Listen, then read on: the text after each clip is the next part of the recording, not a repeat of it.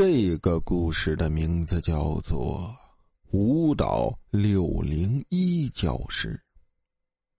那年，有个叫小文的女生考入了当地一个很著名的舞蹈学院。到那儿的第一天，就听见许多人在议论关于一个女生自杀的事情，就是那个六零一教室吧？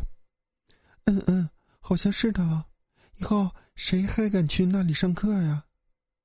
小文进来问了一句，其中一个学姐看他是个新生，便决心耍耍他，对他说：“如果你敢在六零一教室过一晚上，哼哼。”他挥舞着手上的几张红叶子，邪恶的道：“这些就归你了。”小文家里本来就不富裕，当然同意了。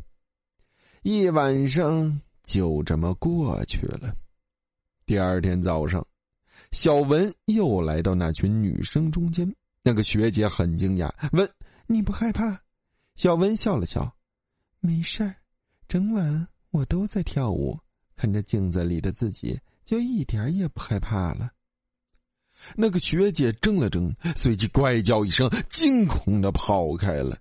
小文不知为什么，后来才知道，那个六零一教室没有镜子。